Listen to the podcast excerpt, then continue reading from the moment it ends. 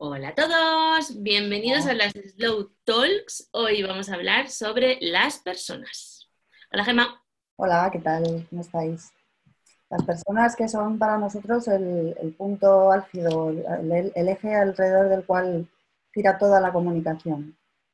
Sí, para nosotros el Slow Talk va sobre todo, sobre todo, sobre todo de personas. Es una comunicación pensada para las personas, hecha por personas y que piensan ellos como el centro de, de todo.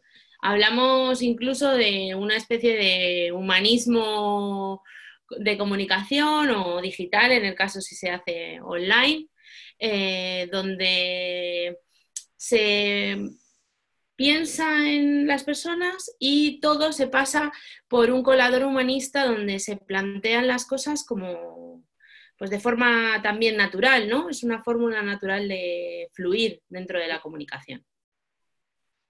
Y yo creo que estamos en un escenario que es en donde los usuarios reciben muchísimos inputs cada día y ahora con el confinamiento, toda la época que hemos vivido, se ha triplicado eh, y creemos muy necesario volver a la esencia, volver a la conexión, ¿no? Una comunicación real y consciente con el usuario, porque al final recibe mucha información, recibe mucha información el modelo antiguo un poco era mandar la información y, ya veremos cómo, les llega y cómo cantidad más que calidad, ¿no? Y, sí que apostamos por movernos en otro escenario, en un nuevo escenario donde, donde ellos, donde las personas, los, los actores, son escuchados y atendidos, más que simplemente lanzarles y bombardearles con información, ¿no? Como te decía, yo creo que es muy importante la calidad frente a la cantidad, mensajes más profundos, con valores y centrados en las personas.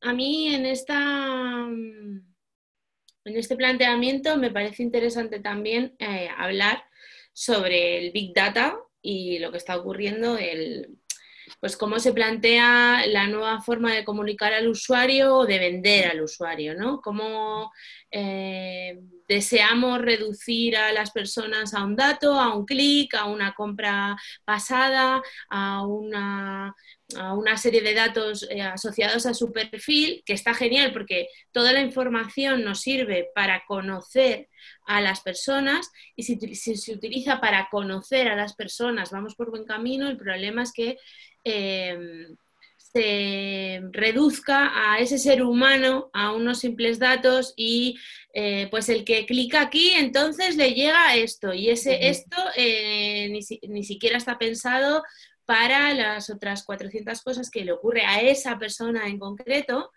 Entonces, desde MAT no es que no creamos en el Big Data, creemos que los datos realmente nos ayudan a mejorar la comunicación de la empresa, pero sí que creemos en un Big Data humanista, en donde hay personas dentro, donde se, eh, se tratan los perfiles psicológicos, donde se trata de forma amable al usuario, donde se le da valor, como estabas diciendo, y mm. donde no somos solo un clic o dos clics o 20 o cuatro datos en un perfil. Y sí que creemos importante hablar de este tipo de temas ahora mismo, porque sabemos que en cierto modo nadamos contra corriente. Mm. es un cambio de paradigma, ¿no? Es, es hacerlo totalmente distinto. Sí, nosotros planteamos otra forma de hacer las cosas, volver a la esencia, porque al final comunicar qué es, comunicar es contar una historia, comunicar es, es, es transmitir un mensaje de una persona a otra, eh, comunicar es el cuento que te contaba tu abuelo, que te estaba contando y, transmitiendo una historia.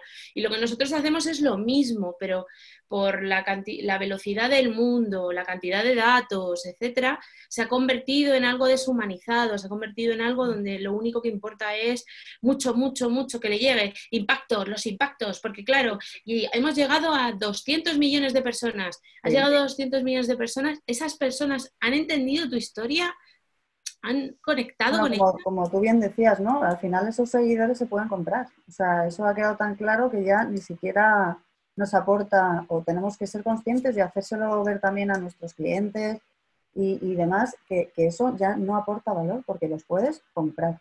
No aporta valor y porque además, como marca, tú tienes diferentes objetivos de comunicación en un perfil, por ejemplo, en redes o en cualquier otro tipo, que mm. podrán ser generar marca, es decir, que sepan quién eres, qué haces, cuáles son tus valores, o podrán ser la venta también, o podrán ser la atención al cliente, pero eso con quién lo haces? Eso lo haces con las personas que realmente son tus clientes, con quien interactúan contigo.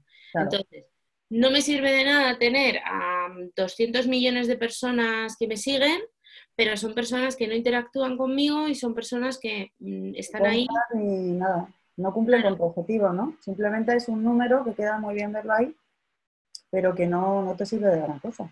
Y sobre todo es que los followers no son personas. O sea, yo creo que deberíamos volver a una comunicación donde sabemos que Paco, María y Pepe son mis followers más activos y les mando mensajes y hablo con ellos y tengo relación con ellos y sé cómo se llaman. Incluso hasta hago campañas donde les aporto algo específico a ellos, etcétera, ¿no? Bueno, de hecho, mm, en donde nos distinguimos en MAT precisamente por esta comunicación humanista es por crear comunidades. Y una comunidad la creas con personas que son afines y a las que les aportas valor y, se, y deciden quedarse. O sea, no están ahí para pasar el rato. Deciden quedarse, deciden aportar de diferentes formas eh, dentro de, tu... Sí, y te digo una cosa también, creo que a las marcas el mejor feedback que uno puede obtener, el más fiel, el veraz, el que realmente puede servir para cambiar un producto, para mejorarlo y para evolucionarlo, es el feedback de, un, de una persona. un consumidor de un consumidor que realmente cree en la marca y que realmente está planteando, oye, es que este producto tendría que tener este cambio o esto no nos gusta o habéis cambiado esto y no estamos de acuerdo, etcétera. Eso solo se puede hacer con personas, eso no se puede hacer con máquinas, eso no se puede hacer con datos. Em, yo puedo presuponer que alguien ha dejado de comprarme juntando 20 datos y sacar una conclusión, pero la conclusión que voy a sacar preguntando a cinco followers... Es absolutamente más real real y además me va a dar un punto de vista que no tiene nada que ver con las cosas que yo me había planteado. Porque... es, de las grandes ventajas de las redes sociales, ¿no? Te permite testar, te permite tener un feedback inmediato mm. eh, y eso solo se hace con personas. Y adaptar de forma rápida. O sea, puedes darte cuenta que hay algo que no les está gustando, pero tienes que preguntarles, porque mm. si no les preguntas, ¿cómo vas a saber? Mm. ¿No? Entonces, bueno, esta es un poco nuestra visión. Eh, queremos hacer unas slow talks muy pequeñitas para que sean muy fáciles de consumir porque eh, os escuchamos.